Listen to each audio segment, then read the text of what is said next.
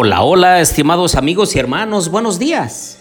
Me da gusto saludarlos en esta mañana de viernes, día de preparación.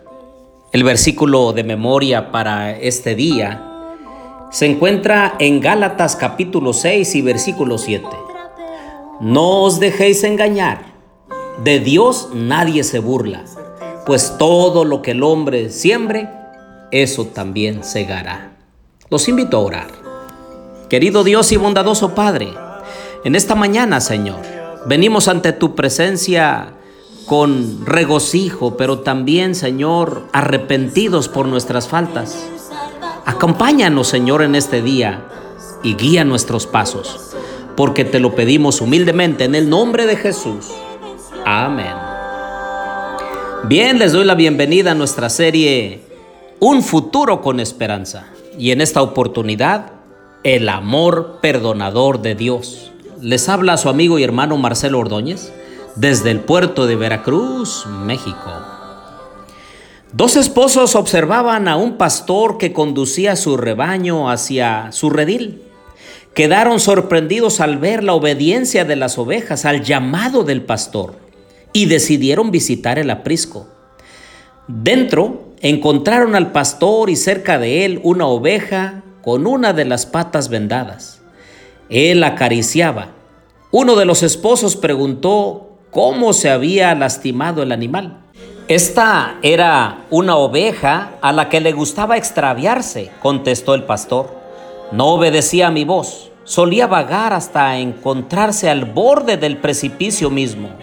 Cierto día se perdió la busqué varias horas y solo a la madrugada pude escuchar su lamento proveniente de un profundo precipicio. La logré rescatar y la llevé en brazos al redil. Cuando se recupere, esta oveja llegará a ser un modelo en seguirme. Habrá aprendido la obediencia por medio del sufrimiento. Saben, queridos amigos y hermanos, como la oveja herida, Muchos de nosotros nos hemos extraviado del pastor divino hasta llegar a encontrarnos en el mismo borde del abismo del pecado. Pero el buen pastor tal vez ha permitido que nos sobrevenga alguna aflicción a fin de que en nuestro lecho de dolor podamos escuchar su tierna voz a medida que nos cura y restablece. Pero hay una realidad, queridos amigos y hermanos, que como dice Gálatas 6:7, todo lo que el hombre siembre, eso también segará. Y aunque todos en algún momento sufrimos, no siempre el sufrimiento es parte del castigo de nuestros pecados. Miren lo que dijo el Señor allí en Lucas 13, 2 y 3. Respondiendo Jesús les dijo, ¿Pensáis que estos Galileos eran más pecadores que todos los demás Galileos porque sufrieron esto? Os digo que no. Al contrario, si no os arrepentís, todos pereceréis igualmente. Por otro lado, en Juan capítulo 9, versículo 2 y 3, el Señor dice que aun cuando hay padecimientos, no es porque los padres hayan pecado. Dice y los discípulos le preguntaron, diciendo, Rabí, ¿quién pecó, este o sus padres, para que naciera ciego? Jesús respondió, ni este pecó ni sus padres, sino que está ciego para que las obras de Dios se manifiesten en él. Así que los sufrimientos, el padecimiento, la crisis, el dolor por la cual a veces pasamos, no necesariamente es por el pecado nuestro o alguno de nuestros padres. Hay situaciones, cosas fortuitas que vienen a la vida, pero que de alguna manera es usada por Dios para atraernos hacia Él, para llevarnos a sus pies, para podernos salvar. Pero también el sufrimiento es una medida correctiva de Dios, de la manera como un padre corrige a su hijo para mantenerlo en el buen camino. Mire lo que dice Apocalipsis 3:19.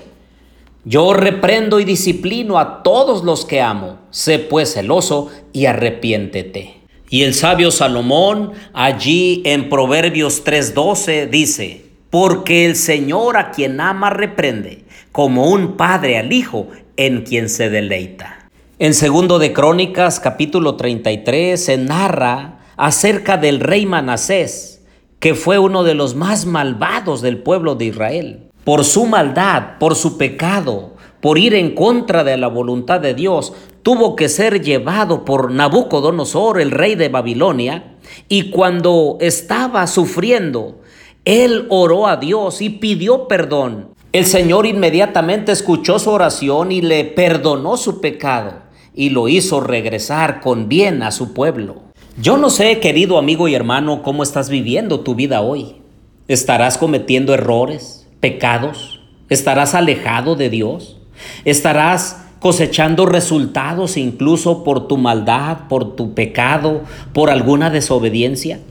Aún en medio de esa tristeza, de ese dolor, de esa angustia, el Señor nos dice a través de Romanos 12:12, gozándoos en la esperanza, perseverando en el sufrimiento, dedicados a la oración. Y el Señor en Santiago 1.12 nos envía una promesa y dice, bienaventurado el hombre que persevera bajo la prueba, porque una vez que ha sido probado, recibirá la corona de la vida que el Señor ha prometido a los que le aman.